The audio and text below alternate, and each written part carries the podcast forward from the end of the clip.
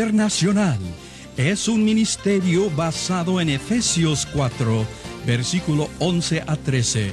Y Jesús mismo constituyó a unos apóstoles, a otros profetas, a otros evangelistas y a otros pastores y maestros, a fin de perfeccionar a los santos para la obra del ministerio, para la edificación del cuerpo de Cristo, hasta que todos lleguemos a la unidad de la fe y del conocimiento del Hijo de Dios, a un varón perfecto, a la medida de la estatura de la plenitud de Cristo.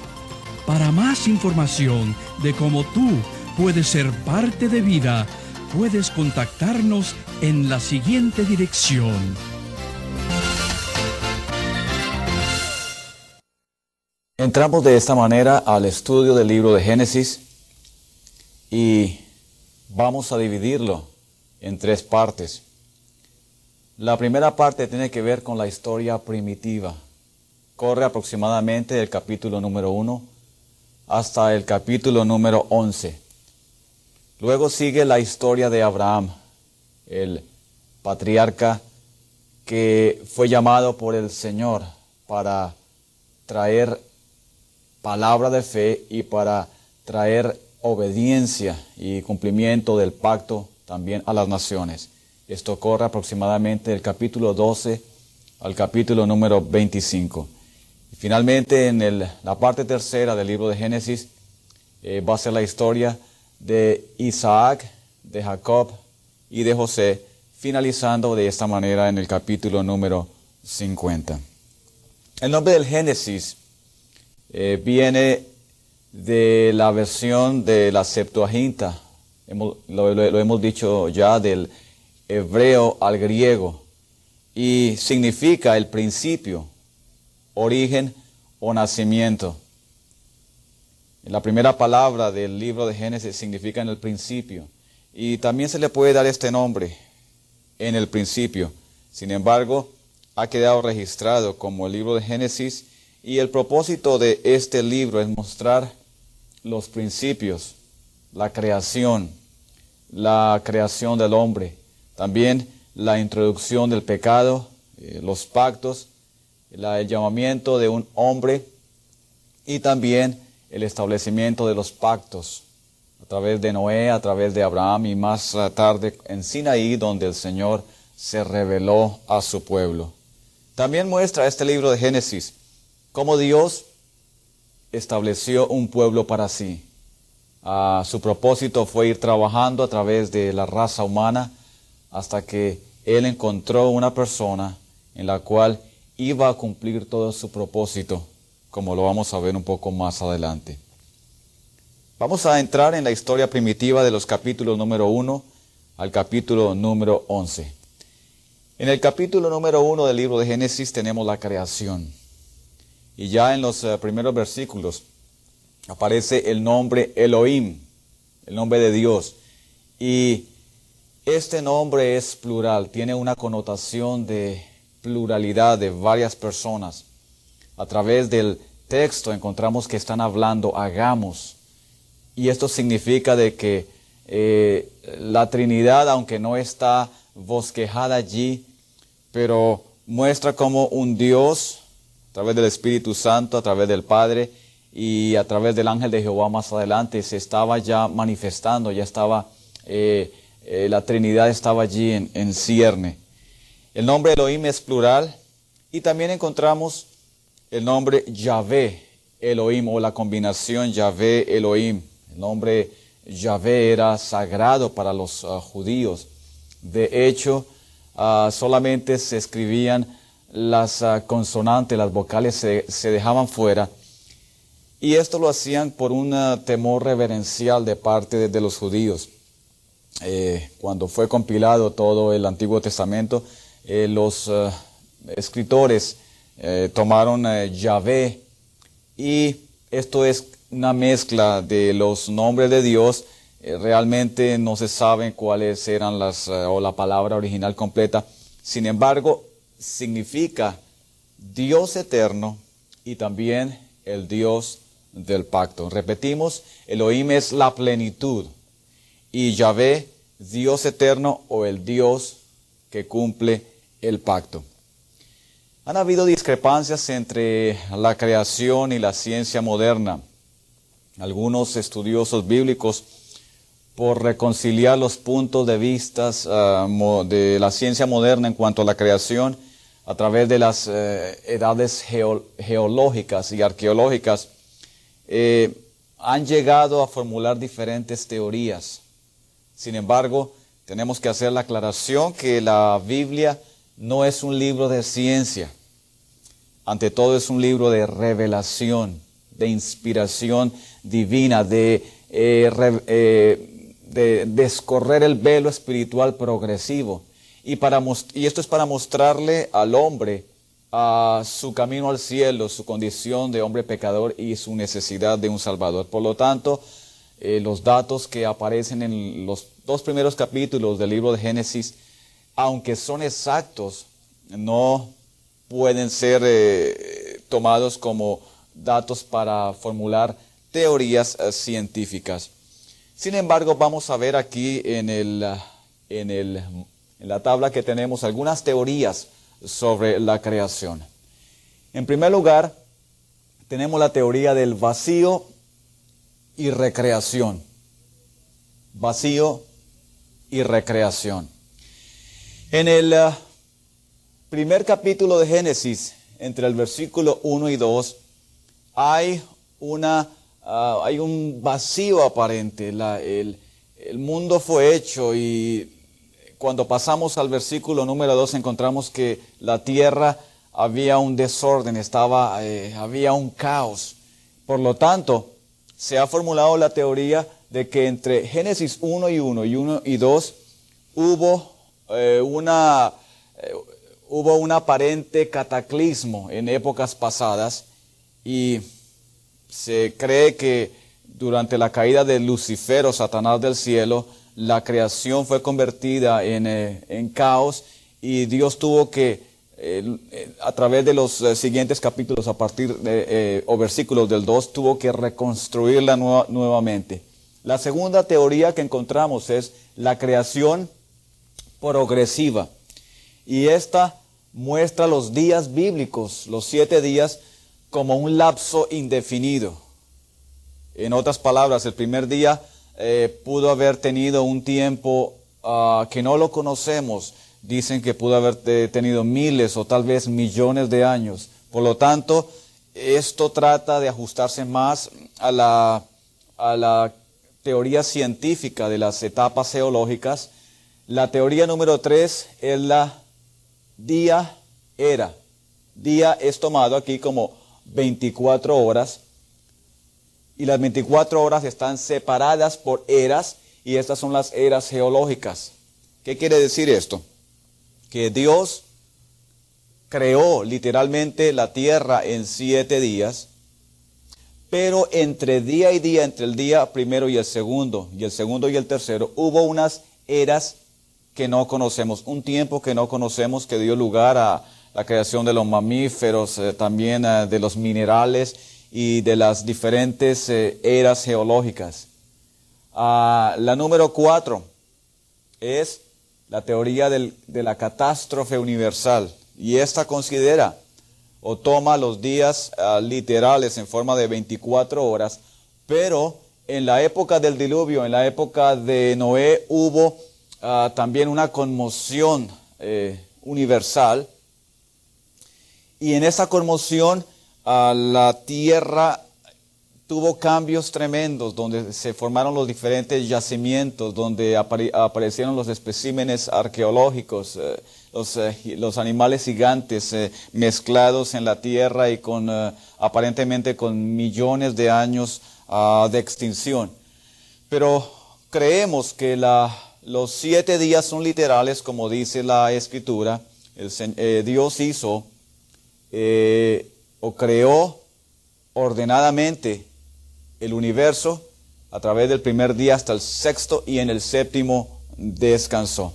Algo que sobresale allí en estos días de la orden de la creación es que Dios dijo y Dios creó, Dios dijo, sea hecho tal, eh, tal cosa y fue hecho.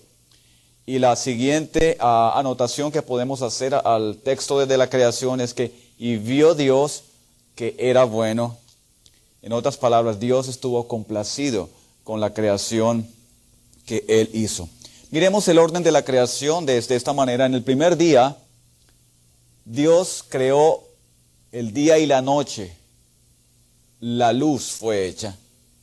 Esto corre a través del primer capítulo de Génesis. En el segundo día, creó cielo y mares. Hizo la, división de la expansión, cielos y mares. En el tercer día, creó los continentes, separó la tierra de las aguas y en los continentes colocó o puso vegetación, lo creó. En el cuarto día creó las esferas celestes, los cuerpos, ah, las estrellas, ah, todo el, universo, la Vía Láctea, el, universo conocido fue creado. En el quinto día, los animales marinos, los ah, animales eh, gigantescos, y también creó las aves. En el sexto día, hizo a los mamíferos, animales terrestres, y también creó, o la corona del de la creación, el hombre. Y en el séptimo día Dios reposó de su creación. Volvemos a decir, Dios vio que la creación era buena y en su corazón Él estuvo complacido. La creación del hombre fue la corona máxima de la creación. Dios ah, del polvo de, la tierra creó al primer ser viviente, a Adán, y lo tomó de la tierra precisamente ah, para que de sus elementos ah, fuese tomado el primer hombre, y este, en este hombre, él puso, él sopló el hálito de vida. En el, al decir el soplo, recibió eh, el, el espíritu de su creador. Y podemos dividirlo en cuatro partes. Primero recibió este hombre o este ser viviente, espíritu inmortal. El hombre tiene un espíritu y ese espíritu vive para siempre. No, no es ah, solamente la vida del hombre 70, eh, 80 años, sino que su, Ah, su espíritu fue creado para vivir eternamente y para morar con Dios. B es un ser moral. Eh, Dios puso en, el hombre conciencia de sus hechos. Ah, Dios, a través de la caída del hombre, los ojos fueron abiertos y el hombre eh, tuvo la capacidad de distinguir entre el bien y el mal, aunque de una forma en ciertos casos nublada. De cualquier manera, el hombre tiene capacidad de distinguir entre el bien y el mal. El tercer eh, aspecto es un ser racional. Esto significa que es un ser pensante, tiene inteligencia, tiene capacidad creativa. Sus manos, eh, en combinación con, ah, con su cerebro, pueden eh, producir cosas extraordinarias y esta capacidad fue dada por Dios precisamente para tener, número cuatro, dominio sobre la naturaleza. Dios le puso en, eh, en un huerto, en el jardín del Edén, y colocó toda la creación, todos los, los, lo que había hecho en los siete días, animales, las aves, eh, los animales marinos, los, los puso bajo sus pies, de manera que el hombre era la corona y controlaba toda esa creación. Dios lo ubicó en el huerto del Edén, pero Dios vio que él estaba solo, de tal manera que le proveyó una compañera idónea. Su nombre fue Eva. Y el hombre tenía comunión con Dios a través de su parte espiritual se podía ah, comunicar eh, fácilmente con su creador. Eh, Dios descendía y tenía conversación con el hombre y esto era vital para el desarrollo de, Adán. Tenía acceso, tenía comunión con su creador. Dios también al ponerle en el huerto le hizo o le dio una prohibición. Él podía comer y tomar de todo lo que sus ojos veían. Sin embargo, le prohibió comer del árbol de la ciencia del bien y del mal. Cabe la pregunta aquí, ¿por qué lo hizo Dios? Dios reservó esto para mostrarle al hombre que a través de la obediencia, él podría vivir en comunión con Él, con Dios, eternamente. Y al prohibirle esto, ah, también le dio la oportunidad al hombre para estar o desarrollar plenamente sus capacidades ah, espirituales. Eh, capítulo número 3, entramos seguidamente la caída y sus consecuencias. Ya en el ah, comienzo del capítulo 3 encontramos al tentador. Satanás toma la serpiente y a través ah, de este animal presenta la primera tentación y el ataque se centra en la prohibición que Dios le había dado a Adán de no tomar del fruto ni tampoco comer de ese fruto. Y la tentación también se presenta en tres aspectos. Primero, hay una insinuación. ¿Con qué? Con que Dios os ha dicho.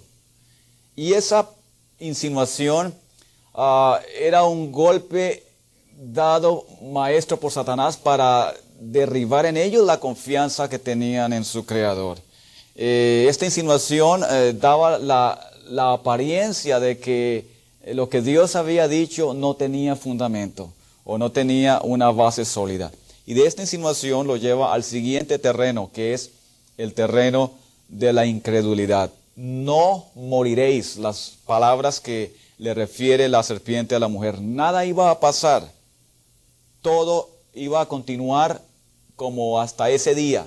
Solamente que si ellos tomaban eso, eh, sus ojos o ellos iban a tener la capacidad de discernir entre el bien y el mal. Y en la tercera parte, Satanás acusó a Dios o lo acusó de motivos e-, egoístas. Eh, la, la culpabilidad que vendría más tarde es de que Dios lo había hecho para reservar esa parte para sí mismo. Había egoísmo en Dios y dice la escritura que Eva vio el fruto del árbol, que era agradable, que era codiciable, y ella extendió su mano y tomó, comió y le dio también a su marido.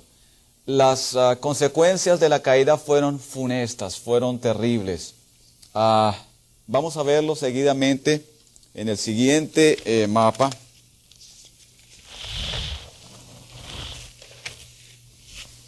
Las consecuencias de la caída, en primer lugar, les permitieron a ellos conocer el bien y el mal.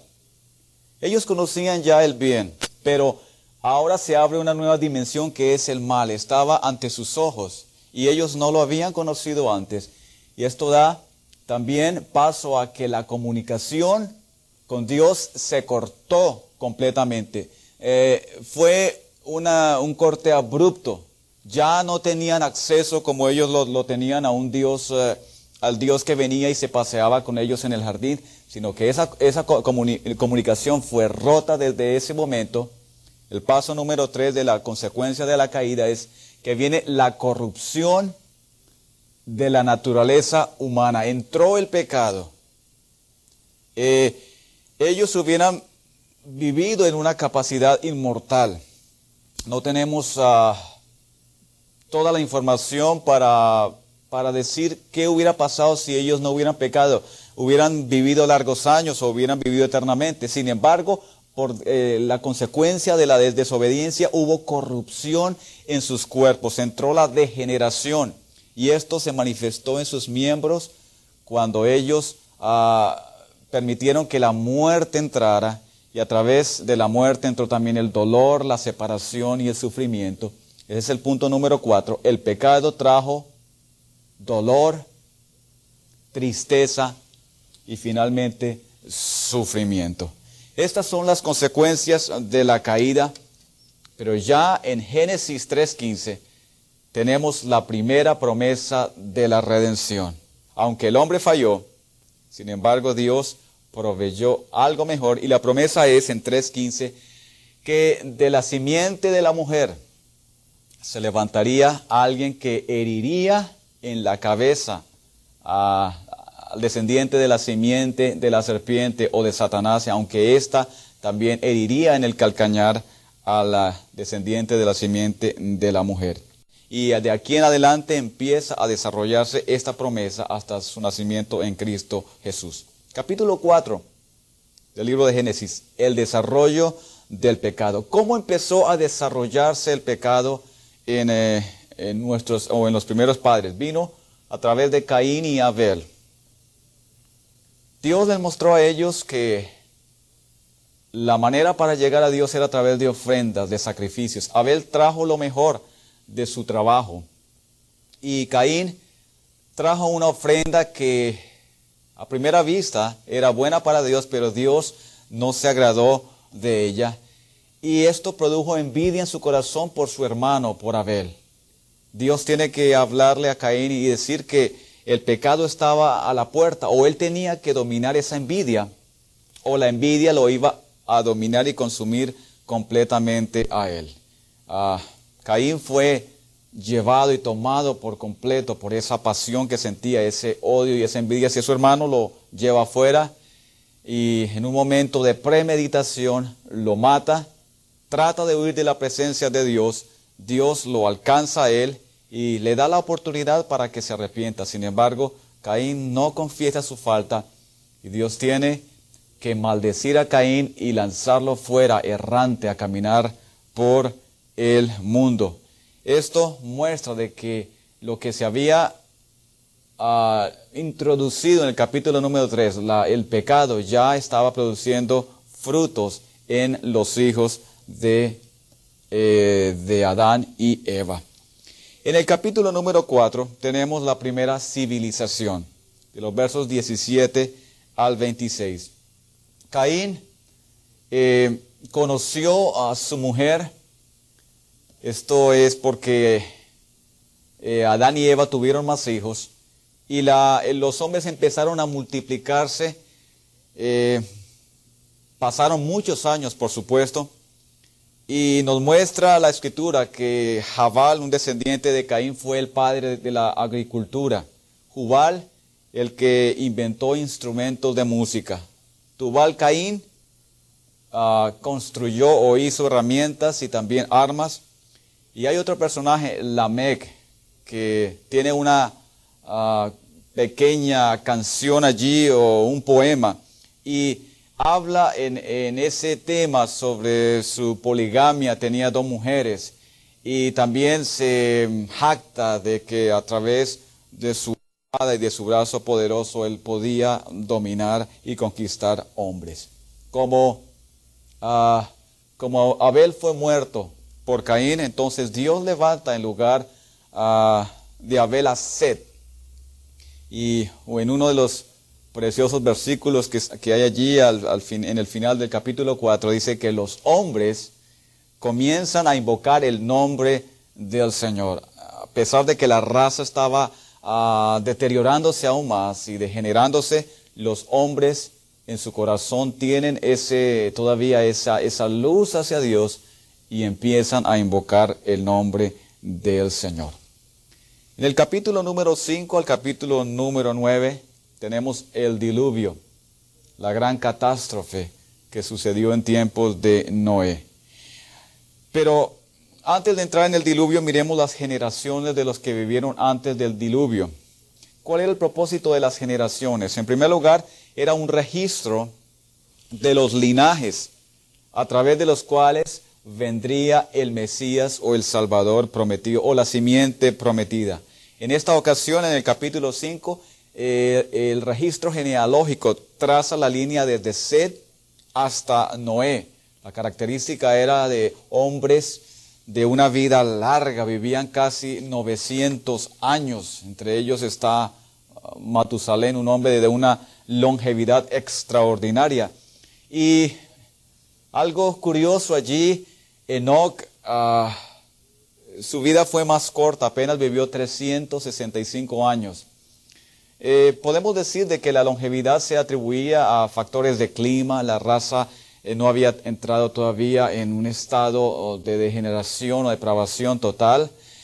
Y también que Enoch, eh, aunque vivió corto y a pesar de la maldad que lo estaba rodeando, él caminó con Dios. Él tuvo ah, en su corazón el deseo de buscar siempre la presencia del Señor. Un día dice que Dios se lo llevó, desapareció arrebatado al cielo. Y en algunos pasajes del Nuevo Testamento, Enoch eh, se muestra también cómo fue levantado y cómo fue llevado al cielo. En el capítulo número 6 ya encontramos la corrupción de la humanidad y el dolor de Dios en su corazón por haber creado, por haber hecho esta creación. En uno de los ah, versículos ah, un poco difíciles en el capítulo 6, versículo 2, eh, hay una unión de los hijos de Dios con las hijas de los hombres. Como advertimos antes, por lo menos hay, cuatro explicaciones diferentes. Sin embargo, vamos a decir que hubo esa unión y a través de la unión de los hijos de Dios con las hijas de los hombres eh, salió una nueva generación, los gigantes de la antigüedad, de renombre, hombres de gran, de gran fuerza, de gran valentía, y el nombre para ellos en hebreo era Nefilim, los Nefilim o los gigantes de la antigüedad. Dios le da a la raza de ese entonces, al hombre eh, primitivo le da 120 años para arrepentirse. Durante esos 120 años, Noé va a estar activo, tanto con su fe como con sus obras. Dios llama a construir el arca y Dios, a través de este hombre justo y perfecto, quiere eh, tratar nuevamente con el hombre, darle una última oportunidad. Eh, en el arca, Dios está mostrando su gracia y su favor hacia los hombres. Dice que le dolió en su corazón, ah, simbolizando con esto de que aunque ah, Dios estaba interesado por ellos, ellos se alejaban paulatinamente o gradualmente de él. Noé, por lo tanto, es eh, considerado un hombre justo y perfecto, pregonero de justicia, un hombre extraordinario. Dios le ordena construir un arca, se cree que era de tres pisos, y le da la orden de que tome de cada ah, de los animales una pareja de cada especie y de los ah, animales de especie limpia tome siete parejas para el gran diluvio que se avecinaba. Siete días antes, Dios le ordena que suban todos al arca y el Señor cierra la puerta, o Jehová cierra la puerta, simbolizando de que ya había terminado el periodo de gracia, los 120 años. Se rompen o son rotas las fuentes del gran abismo y por espacio de días y noches llovió, tronó sobre la tierra, el agua subió y todo animal y el ser humano fue raído por completo de la faz de la tierra. Cinco meses después ah, encontramos al arca posándose sobre el monte Ararat. Y ya Dios pues eh, quiere nuevamente tratar con el hombre, pero esta vez instaura un nuevo orden. Y vamos a ver el nuevo orden que hubo después del diluvio. Este es el nuevo orden que tiene Dios con Noé y sus descendientes después del diluvio. Primero, restablece las estaciones del año. En otras palabras, la vida continuaría eh, como hasta ahora. Las estaciones se sucederían unas a otras. Número dos, le da un mandamiento de que el hombre se multiplique, de que el hombre eh, nuevamente eh, esté procreándose para llenar la tierra. Número tres, le da permiso de comer carne, pero no sangre. Número cuatro, establece la pena capital en caso de delitos y asesinatos. Y en el número cinco, la promesa de que jamás iría a destruir la tierra nuevamente por un diluvio. Estas son eh, las, eh, los, cinco, eh, los cinco disposiciones para el nuevo orden después del, diluvio y se las da a Noé y también a sus descendientes.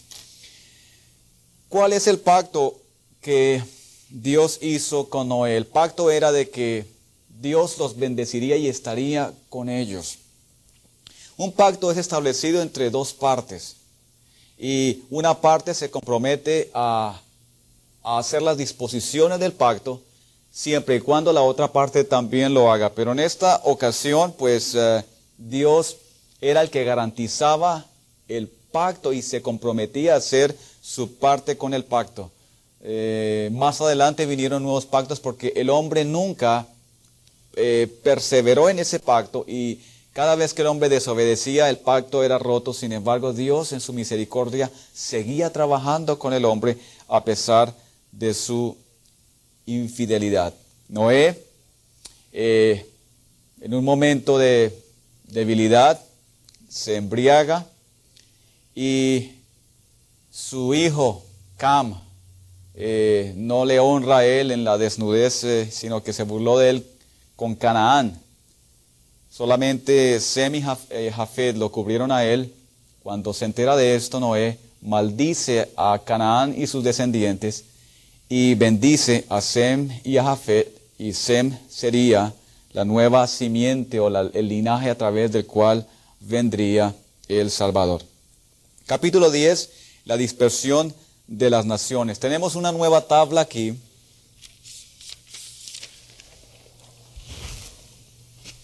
Vamos a ir eh, rápidamente, no vamos a tomar todos los nombres, ah, solamente vamos a, tomar los, los, más característicos.